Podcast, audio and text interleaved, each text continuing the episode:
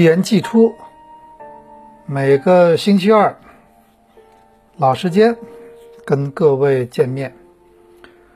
今天啊，现在差不多是傍晚，应该是六点钟。但是呢，我确实有点困啊，有点困的原因呢，今天是非常正常的，因为今天呢，这个清晨的两场比赛，确实是也是这次欧洲杯开赛至今吧。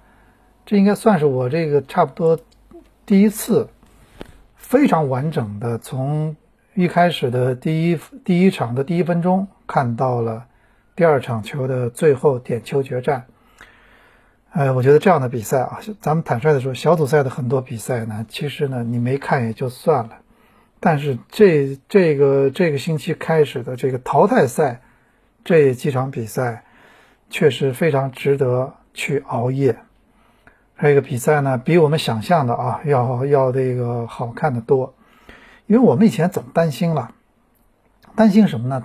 担心就是说小组赛的时候还可以踢得放松一点，毕竟呢，这个欧洲杯的出现的那个规则呢也不是特别苛刻，第三名也能出现。我本来以为到了淘汰赛啊，哎可能会特别保守，就是说大家都很怕输，然后会踢得很难看，一场一场零比零，然后罚点球，打加时。但是万万没想到啊！今天早上那个，咱们说凌晨我看这比赛啊，第一场球就看了，第一场比赛看了八个进球。就你猛的第一眼，你看到这个五比三的比分，你以为是点球比分，是不是？你以为是零比零罚点球一，然后那个，但是罚点球也不太会出现五比三嘛，是吧？就就你会觉得怎么会那个有这样的一个这么一个这么多进球，八个进球。而且关键在在于什么呢？就是过程跌宕起伏，非常那个有戏剧性，最后时刻被扳平，然后到了加时赛，然后再那个有悬念啊。这个我觉得这个西西班牙对克罗地亚的比赛，我们没想到会这么多进球，而法国对瑞士的比赛呢，这是一场真正意义上的大冷门。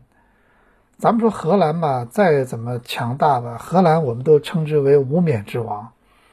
无冕之王什么意思呢？就是他一直被看好，但是他最近这么多年其实拿的冠军呢，他不是很多。在一零年世界杯呢进了决赛，但是输给了西班牙，没拿到冠军。然后这个一四年世界杯呢进了前四名，呃也没有拿到冠军。后来是半决赛输给了这个后来得了第二名的阿根廷，点球输的，常规比赛也是没有进球。但是这次啊，你看这个荷兰呢，就虽然出局了，也是大冷门。但是法国那是响当当的世界杯的冠军，而且还是上届欧洲杯的亚军，是吧？所以我们说今天这个结果一出来以后，很多人感慨哦，这个就这么一一夜之间吧，一觉醒来，世界杯的冠军，嗯，一八年世界杯的冠军和亚军全部那个回家了。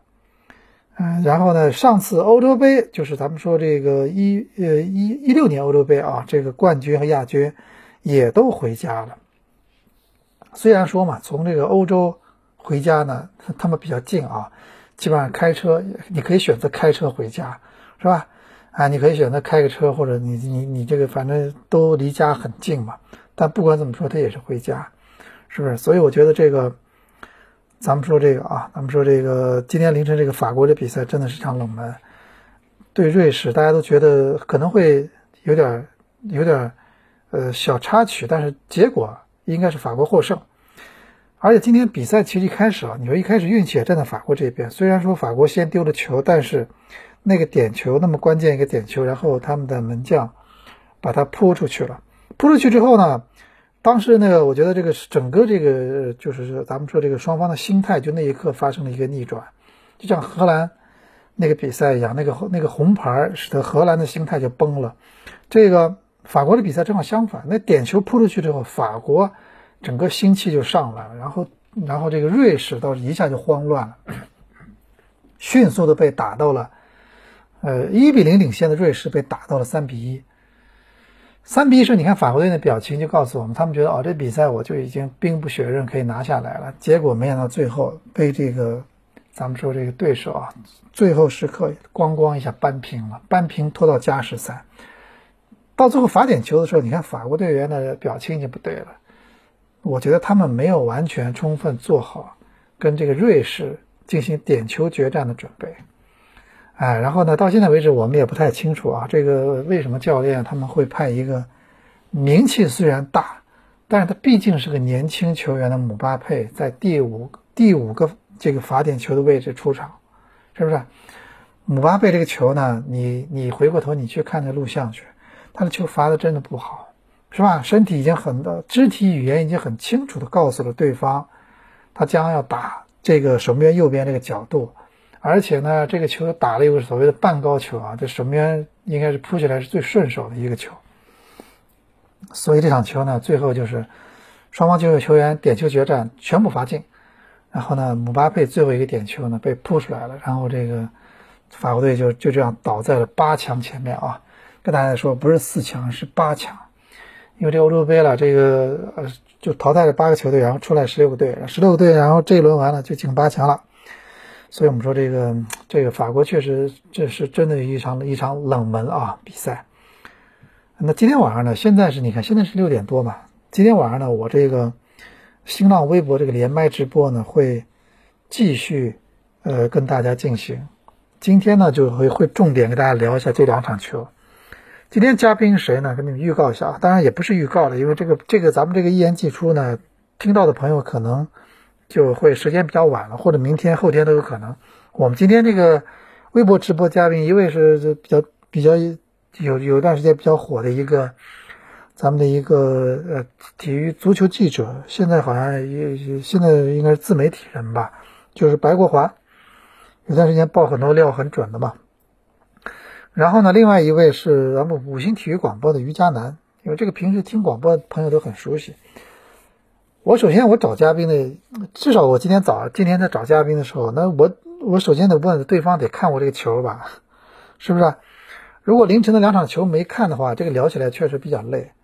但是我坦率的告诉大家，这个球呢，我一问到的所有嘉宾也不是每个人都看了，有工作的人基本上都很难做到两场球都看了，其实挺可惜的，但是也能理解嘛，是不是？毕竟人家要工作嘛，早上如果在该开会的时候就睡觉的话，这肯定是不太好嘛。所以今天我们我们微那个新浪微博的呃连麦直播里面会好好的聊聊这场球啊。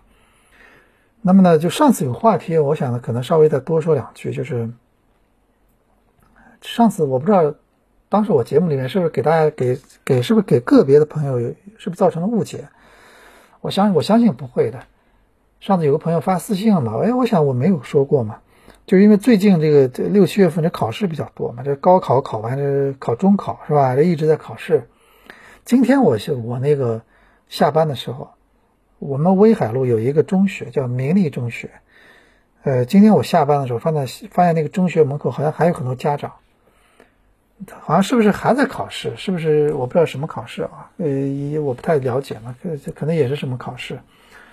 好，但是好像应该不是那个咱们统一的中考吧？上次中考正好我看到在我们那个在我那个中学门口吧。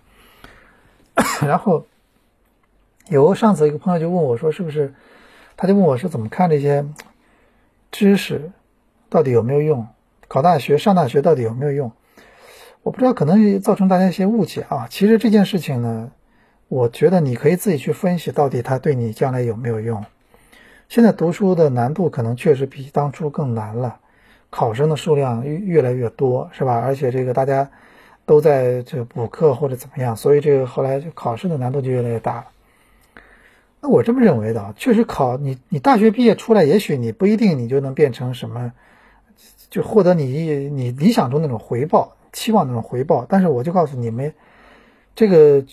就这个，如果能有机会的话，去接受一个高等教育的话，或者甚至研究生教育的话，它可以让你的很多事情呢，会变得比较简单一点。就我举个例子啊，就是我不知道大家是不是知道一件事情，我不知道北京是怎么样的，上海呢，我是前段时间偶尔正好听到他们在聊天，我我我就是因为我了解了这个事情是这样的啊。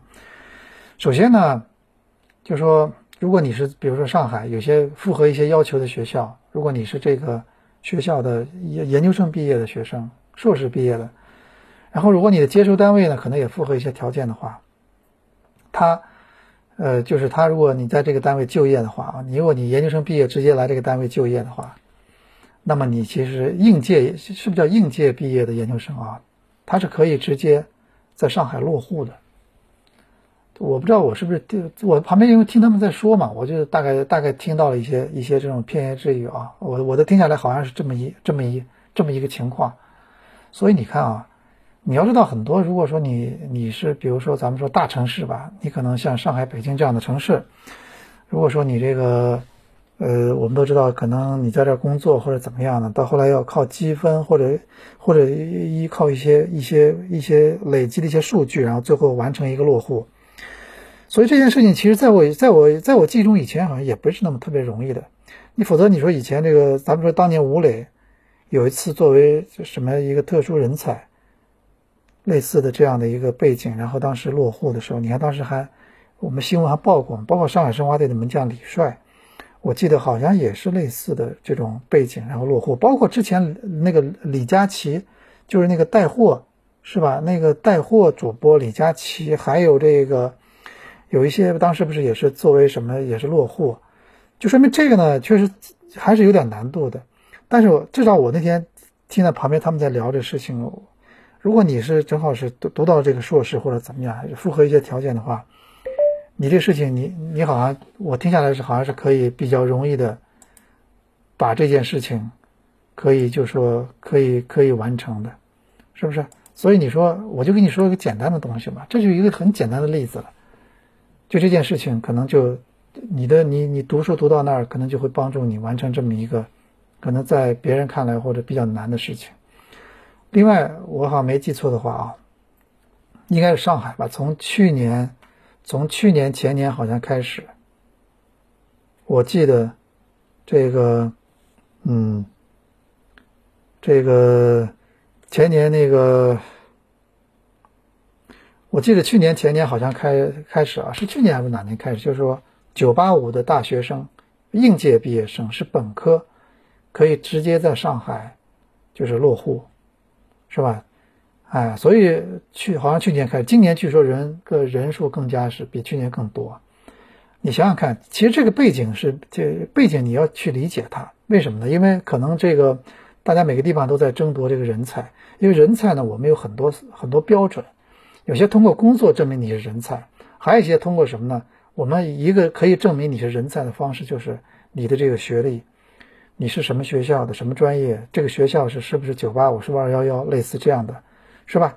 你的成绩这就是标准。大家都因为至少这是一个也许不一定完全正确的，完全就说把所有的人才都能一网打尽的标准，但它至少它是一个大家都认可的标准。标准首先呢。最多的、更多的人来认可，这才是标准，你说是不是？所以你看啊，从去年开开始，本科毕业生九八五的直接可以落户，是吧？啊，这件事情你说，呃，因为我们说在有些在一些比较大的城市，其实你直接你这个呃，如果能在这儿落户的话，其实有些东西还是它有些有些有些福利的，我们都都是能感觉到的，对吧？这个一线城市，所以我们回过头刚才一开始的话题。你说读书吧，读书它肯定是在在任何时候它都是有用的。你都去考学或者去读大学或者读一个好的学校或者怎么样，任何时候都是有用的。它怎么可能没用呢？是吧？包括咱们说中国是是是如此，全世界任何国家都这样。你比如说，我们知道前之前有些年，比如说我们知道这个你要去你要去美国，你要去一些国家嘛，咱们说随便全世界一些。可能一些比较发达的国家吧，我们都知道，你你要么就投资移民，投资移民其实你你们我们也很清楚，这个需需要的金额需要的很多东西是比较大的。还有一种什么呢？就是你学历或者很多东西，你到了一定程度之后，你可以在那儿，他给你奖学金，你可以读书。到后来你找到工作后，他可以帮你申请绿卡，不都这样吗？如果你有更好的学历，你有很好的一个教育背景的话，他可能在申请这些过程中，你也能得到一个。一一个很大的便利，因为全世界每个国家都很清楚，他们要，他们要大到一个大到一个国家，小到一一座城市，他们都要，他们都希望能有更多的人才，能能成为我的这个一份子，你说是不是？并且他知道这么多年教育成果，到最后出来这么一个人才，其实对他来说，就算他给你一个绿卡也好，咱们说放到国内给你一个大城市的户口也好，他其实觉得这个事情是其实跟你这么多年受的教育和将来你能做出的贡献来比，他觉得这个成本是可以是值得的。你说是不是？所以回答回到前面那个问题，我觉得这件事情是吧？现在可能孩子可能还不太明白，因为他们觉得游戏更加好玩，手机更加好玩，他们觉得很多，而且确实有很多人会有一种观念啊，确实咱们说有些人可能呃什么像富二代了或者什么，他可能有时候读不读书对他来说，但是大多数人并不是这样，因为大多数人都是。呃，那个我们说的一个就是很平常的，咱们说就是很普通的人。我们如果我们是能考通过考试，获得是就更好的学历，或者是能受到更好的教育，那对你将来的这个工作，将来的很多事情，那肯定是有帮助的嘛。我已经举了那么多例子了，就不用多说了，是不是？你要想想看，我就刚举例子嘛，一个咱们说一个那个呃一个就是九八五的大学生，那你说我们说。之前的吴磊，那吴磊这样的一个，这中国足球要出吴磊这样一个最顶级的球员，难度有多大？这是多少里面，呃，选出这么一个，是不是？但是你想想看，你你我们无法成为吴磊那样的顶级的足球运动员，是吧？那顶级的射手，但是你可以通过读书，是吧？你可以通过读书，啊，吴磊是成为这样的职业球员，成为这样的国脚，有这样的贡献，所以后来呢，他完成了一个这个落户。那我就那我就跟跟大家同样说，那你说，你可以通过读书，你也不用那么那么出类拔萃，你只要是九八五或者什么这样大这样大学每年都招很多学生的，九八五又不是只有一所，你同样可以做到完成这一点，只要有人接收你，这个单位有符合一些要求，你就可以你就可以做到这件事情，是不是？所以你说读书，在目前阶段。他未必啊，一个读书好的人，真的到你的工作，到你到你的单位，他未必真的能给你，让你这个单位的产值从一千万变到两千万，或者让你的单位就变成，就立刻就开始，呃，就是每年百分之二十的增长，不一定。但是这毕竟是一个大家都认可的标准，你说是吧？所以我觉得可能之前有些误会误解吧，我今天就补充说明一下。我认为这件事情是有用的。当然，当然了，如果各位听到这么说，觉得哎，又让听到要焦虑了。但是我觉得我不能给你，我不能，我不能给你就不说真话呀，是不是？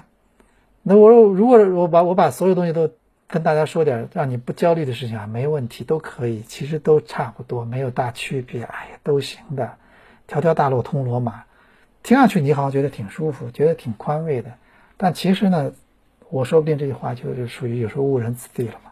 所以咱们是毫无疑问的，这个这件事情努力上，这件事情的努力。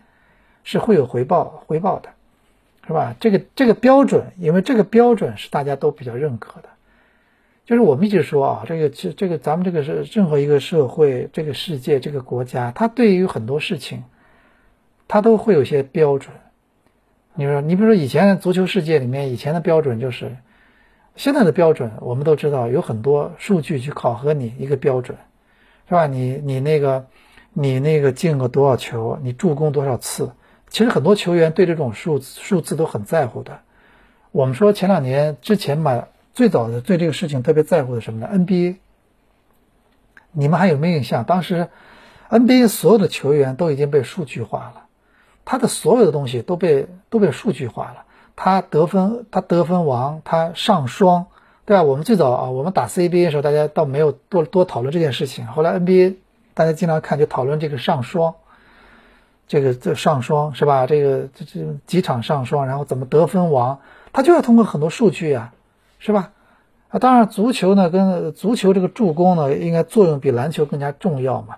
哎，足足球里面你看这个助攻，你一个中场球员，你的主要是数据是助攻；你的一个后腰队员，你的主要数据是呃拦截、抢断，是吧？跑动，然后你的一个一个中场球员，你这场球传成功传球多少次？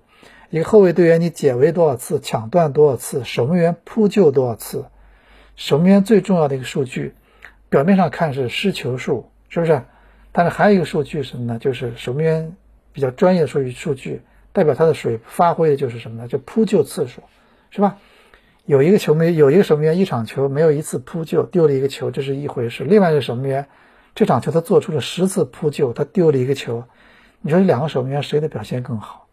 你光看丢球数的话，好像都一样，都是一个球，但是有一个球员是扑救十次，那个只有一次。两人面对的对方的前锋，这种进攻的强度密度是不一样的，你说是不是？所以我们就说嘛，这个就是有些这个全世界有很多标准嘛。大家我们看到很多，我现在看到啊，以前我们得形容很多事情，都是这个，就像咱们以前说那个说那个炒菜一样，对吧？现在菜谱都挺好的，就是让你觉得很精确。你这个要多少多少要要不不是二不像以前那样，这个盐少许，酱油少许，现在都写的很精确，多少毫升，多少克。对吧？你这样，你这个我把它标准化了，是不是？那你那你那你就那你就这样才能把很多东西能变得就说一个标准化。现在你注意看，全是咱们说身边很多事情，它都是这个。所以我觉得啊，你你你，咱们可能每个人工作之后不一定要接触到数学，但是这个数字你是每天都在所有的地方都都接触，它构成了我们的生活。你看是不是？你的手机号码是一个数字，你的这个你的这个什么 QQ 号码是一个数字，是吧？你的身高数字，你的体重数字，所有的你你看，而且电脑它背后的程序背后全是数字，是吧？还有我们说这个，你说一形容一个国家最近经济的情况，它的指标不是感性，不是说哎出去看到怎么几个店关了，不是这种感性的东西，它要认的是什么呢？数据，什么？那个就是各种各样 GDP 增速，对吧？人均，还有各种各样的数据，就是你整个一个数据可以可以概括这个国家最近的经济的发展情况，同比、环比，各种各样的东西。所以我就觉得啊，这个这个咱们说来话长了，因为我们我们呢，今天我这个今天我这个开场的这个音乐呢，用的是一个。我比较喜欢的一部电视剧的一个主题音乐。这部电视剧呢，它不像有些电视剧啊，它就是让你会一直吊着或者特别悬疑、特别紧张。这部剧呢，就是更适合你去你去品味、你去看。就是咱们说这个《觉醒年代》啊，它其实拍的，你说这个里面不像有些谍战剧，到底谁是好人坏人，他能不能被发现？这个有个悬念在里面的。觉醒时代这些人。它里面出现的每一个人，他其实如果你稍微了解历史的话，他的最终的归宿你都知道，是吧？陈独秀最后是怎样的？李大钊我们都知道，然后那个包括陈独秀的两个儿子，啊，陈独秀两个儿子后来壮烈牺牲的，包括里面的每个人物，我们都知道他们后来怎么样。你稍微对历史有了解的话，但是我们为什么很多人看这个剧就特别喜欢呢？他那种状态。是吧？他们那种，这种这这这种知识分子的当时那种思索国家未来的那种，那种执着，还有那种，而且我觉得看到他们，我也是有种这种，为什么亲切感啊？你看这里面呢，他们最早就是想到我们要要要要要那个把很多我们的思想和文章让更多的人看到，然后我们也要有一个杂志，然后让让很多人来来上面分享他的一些文章啊观点。这其实就是我们这个平面媒体人的工作嘛，是不是？其实你说啊，咱们现在有个我我网络时代了，其实它它最终的实现方式是一样的，通过微博也是文字嘛，它也是这种文字载体，它只是有一种当年是新青年的一个杂志，现在是我们说新浪微博，它其实最终的目的也是一样，就是把我的很多东西分享给你，你们说是不是？所以我们说啊，这个它这里面其实很多，你比如你比如说啊。就跟我们这些事情、这些东西、这些感觉，我们都经历过多少经历过？你比如说，我们以前啊，我们以前刚做足球记者的时候，很多人都是我们对这个人先不认识，就根本不知道他长什么样，男女都不知道。但是我们看过他的文章，是不是？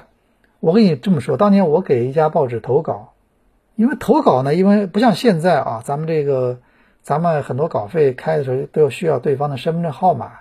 我们都有微信，互相一加，立刻就知道你是怎么样的一个人，都知道了。当时没有稿子，那个那写好，然后稿纸抄抄好，然后给你寄过去，然后你呢决定刊用之后呢，然后呢，呃，你把稿费回头按照我下面那个地址，然后寄给我，就这么个流程，是不是？按这么个流程。所以他根本不知道我是什么人的。如果你只是一个普通的作者的话，所以当时出现有些情况，就是有的人给我寄的样报的时候，下面写季宇阳小姐，这个也能理解嘛，因为人家没见过嘛，你知道吧？而且我给大家讲啊，我们我当时这个我们像我们跟董路、李承鹏，我们一开始最早我们并不是我们先认识的，然后我们才发现大家都是干这行的，是我们先通过报纸。大家经常在看报纸，每天我们在看足球体坛，哎，我我会看到，哎，当时李承鹏写的文章，李承鹏也看到，哎，季宇阳写的文章，然后他们，我们董路也看到，因为有一有一次，我记得《体坛周报》，我印象特别深，《体坛周报》那头版，这个上面是左，反正我我我我以后有机会一定要把当年的报纸找出来，很有意思的，就是当年的《体坛周报》最早的时候还没有那么多记者，那会儿《体坛周报》没有自没有没有太多自己记者。他他就是接受一个，他他会给我们约稿。我记得当时我给《体坛周报》写了个头版的一个稿子，下面是一个董路，上面这我们两个名字在一个一个报头版里面同时出现了，是吧？我清楚的记得，你看，包括你知道吗？我跟七五生我们以前不认识，然后我在《体坛周报》头版写了个评论，叫“大七，请举起你的鞭子”。我的意思说，他要管理球队了。我听到了一些球队里面比较散漫的一些一些一些。一些一些传闻，我说意思你要要铁腕去管理球队了。后来七七七日岛后来也在海埂碰到我了，旁边人给他介绍说这是谁谁谁哦，他一看我啊，我看过你写的文章，你让我举起鞭子是不是？所以你知道，就是就是那会儿这种故事很多，就先通过文字哎知道了哎知道我我看过你写的文章，然后后来我们认识了。后来一样嘛，我跟李承模第一次我们在北京工体的看台上遇到了，哎，大家一看都知道哦，那个就就都见过，见字如面嘛。所以你看啊，《觉醒年代》的这个第一集，我不知道你们看没看？第一集就是在那个日本，好像在早稻田大学，一帮一一一群这个中国留学生啊，很激愤的，他们观点不一样，在讨论咱们是不是要回国，然后因为当时还袁世凯嘛，然后怎么样？这时候，陈独胜、陈独秀就一个很落魄的状态就出现了。反正开头陈独秀的出场是特别有意思的。然后呢，那李大钊呢，后来就跟陈独秀聊说，陈独秀说，好像他们就说我看过你写的文章，他都能把他的文章里面一些段落都能背下来。那就首先他们是文人之间的交往，先是神神交，通过这个文字文章，是吧？所以我看的时候，我觉得你看他们也是。办了一份杂志嘛，叫《新青年》，然后也是约稿，然后别人来写了稿子，然后很多人就是当时大家对这种东西如饥似渴，而且我据我据我知道，当时咱们说，当时包括我们当时的毛泽东主席在年轻时候特别喜欢看报纸，他喜欢看任何的这种，他喜欢阅读嘛，呃，他古代的书也看，新的书也看，是吧？他也喜欢特别看报纸，所以那个年代啊，报纸真的是一个，你比如说我们。最近有个电视剧，大家都看，叫叫《叛逆者》，是吧？你看当时的报纸的功能，当时一张报纸的功能太多了。我们当时呃，跟那个就是一些人，就是咱们说一些头一些地下党同志接头，就是要在报纸上登个寻人启事。你就看这个，你就看这个《叛逆者》里面有多少重要的桥段、重要的段落跟这个报纸有关系，太多了，是不是？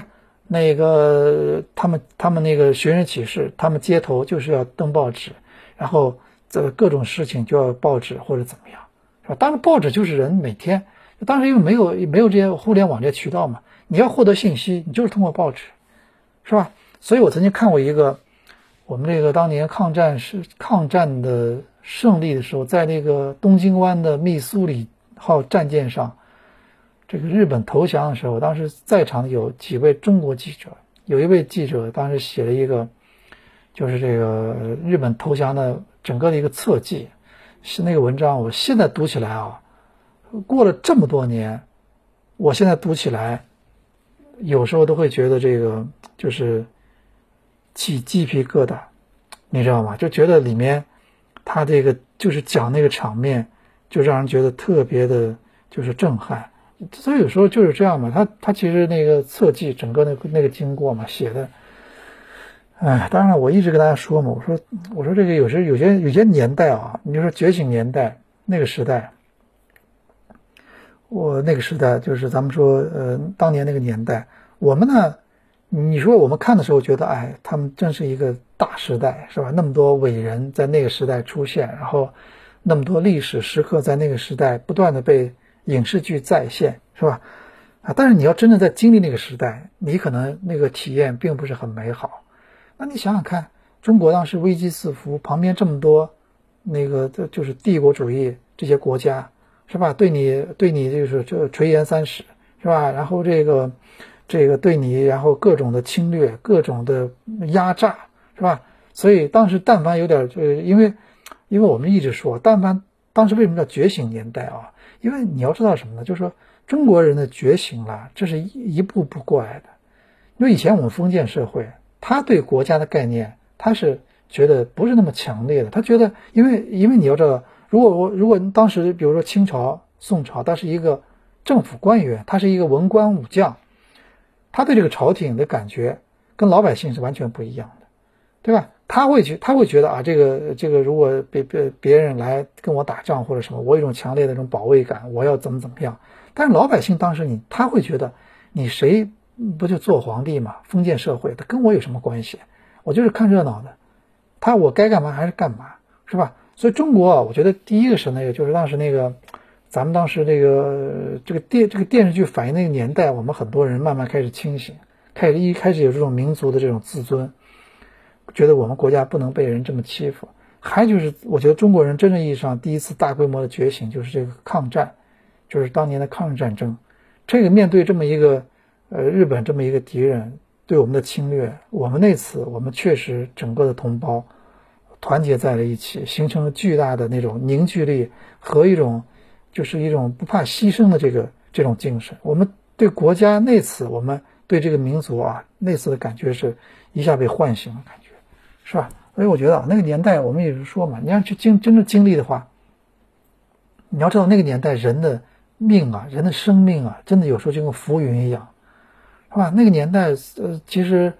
他说：“真的是是一个生命啊，要想经历过那种乱世，到最后能完整的到一个和平年代，那是件非常困难的事情，是吧？就是我觉得你可以去，可以去脑补。比如说我们之前拍了很多穿越的影视剧，但是我们可以告诉大家一点，穿越不像你想那么美好。你现在如果说现在让你穿越回去，我这么跟你说，现在让你穿越回回这个古代去，哪怕哪怕让你回去做一个历史人物。”让你做一个什么县令，做一个什么一个一个什么一个比较比较大的一个官儿，你可能都都会怀念，你都想回来，是吧？那你大官又怎么样呢？你不家里面照样没空调吗？到了夏天四十度，你也得要，你也得要，你你也得要，就是说很热，是不是？而且你很多时候你你你要生了感冒了，你连一片那个什么咱们说的现在的西药感冒药都没有。你哪怕一个小手术，阑尾炎，你还没人给你开刀，还没有麻药，你要不拿个，你要不自己忍着，他给你拿刀划一下，是吧？所以我觉得，而且别更不要提上网了，你别做梦，当时连报纸都没有。你回到古代去，你就算你是什么，你是你是刘备啊，你是孔明，连报纸也没有。而且我觉得作为古代人，还有一件事情你会比较焦虑，为什么呢？你要焦虑在哪里呢？就是现在咱们说一件事情啊，有各种。呃，我直播或者什么呢？就比如电视直播或者什么的，你基本上你做了什么，大家啊，很多人可以通过这种方式可以准确的看到。但那个年代，你真的做了什么呢？历史怎么写你，你是做不了主的。你说是不是？历史怎么去描述你，你自己做不了主的，对吧？你跟别人说我当年干了什么事儿，不好意思，如果写历史的人给你写的是相反，那你可能干这个事儿，你可能也就是几千年之后。都没有人知道，是吧？所以我觉得啊，就只是，就咱们有时候看这种剧的时候，我们一种感慨嘛。虽然很多朋友看的时候觉得热血沸腾，就是在那个年代，我也想做一番大事情，而不像现在每天可能就是，就是供房子、供车，然后每天九九六，是吧？就觉得这个，在这个最好的年年华，我应该去改变世界，应该去像《觉醒年代》里面那样那些人一样，那么有激情的。生活是吧？大家要知道有一点，因为我们说这个这这个有这个历史，我们也都看过，包括咱们呃党的一大召开的时候，在上海，在嘉兴南湖的时候，你你看参与会议的那些代表都很年轻，都非常年轻。你你可以想象一下，现在咱们他们这个年龄放在现在，算是零零后还是九零后，非常年轻的。年轻时候人是最有激情的，是吧？他有很多理想的，包括你，你可以看，包括我们说很多大科学家了什么的，他一生可能非常重要的一些发现、一些发明、一些研究成果，很多都是在他年轻的时候，他最年轻的时候他做到的，在他最年轻的时候，是吧？你看很多作家，他他他的后来他好好多作品，他从来没有超越过他，超越过他曾经的成名作的，你们发现吗？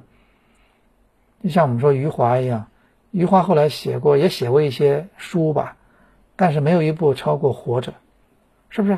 有相当于相当部分的很多作家也是，你包括很多导演，你我们上次举过例子，那岩井俊二。呃，那个也确实，他导了也也是严严俊儿吧，就是那个《情书》的导演。后来确实他也也出过一些电影，他出过一些电影，《燕尾蝶》了什么。但是你要说真的，全世界大家都认可的一个经典，就是他当年成名之作，就是《情书》。很多时候就这样，年轻时候确实啊，在那个年代，啊，当然那个年代有时候你意往的意味着你可能要为你的信仰而牺牲，比如陈独秀的两个儿子。这个确实，他们也都很年轻，啊，然后那个，所以我就说，那个年代其实，呃，为为信仰，你要是做，你要是做好付出的准备的。我们看了很多这种历史的故事，看了很多电影电视，我们其实对这点，我们应该都是很清楚的嘛，啊，所以咱们今天啊，呃这个话题呢，就是聊的比较大。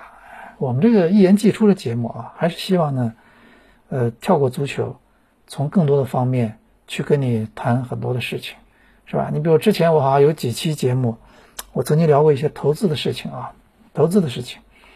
然后，所以现在偶尔也会有朋友跟我发这个微发这个叫什么？发这个微博私信，就跟我咨询关于房子的很多投资的一些想法。我也把我的观点分享给他，是不是？哎，其实我们我我们在聊的时候也跟他谈过嘛。我说你你看了你所有的东西你。投资嘛，投资就是你要有自不同的诉求目的，是不是？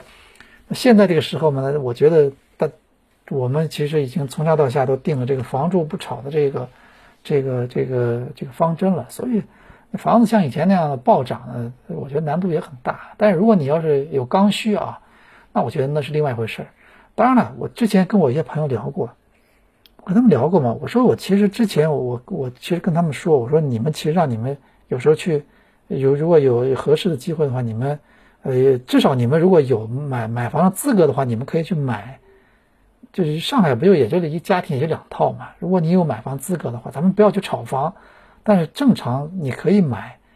呃，我们说为什么呢？因为我觉得啊，我是跟他们说，我说，我说这个钱如果你买了房子，它不一定能升值或者怎么样，但是它有一个作用，就是它可以避免你拿这个钱去做那些可能会导致你血本无归的投资。你明白我意思吗？他他其实更多是一个防守，他不是一个进攻。你说很多人他在他资资产配置里面，房子很多不动产，它其实就是一个防守的作用，是吧？它不是进攻，它不是前锋，它是一个后卫。他有时候你投了这个的话，它可以确保你不会拿这个钱去做那种风险极高的生意，它不会让你血本无归嘛。因为很多时候有些东西，它确实容易让你血本无归的。因为前两天那个。虚拟币最近不是也一直是一个风雨飘摇，是吧？哎，那个它其实迟早，我觉得虚拟币这件事情啊，它确实它迟早，我觉得要，你想想看，这个因为如果你说它它确实去中心化，它不受哪个中央银行管央行管，但你要知道有一点，它当当很多的这个国家或者什么发现什么呢？这个虚拟币会成为一个洗钱的一个通道的时候。是吧？哪怕所有的贩毒了什么的，你不受我监管了嘛？你你可以通过虚拟币去完成一个交易的话，那他那那你说这个东西它能合法吗？你这投这东西它都不合法了，是吧？你觉得它还真的能有多少的这个这种这种它的风险有多大？你自己去评估一下，你说是不是？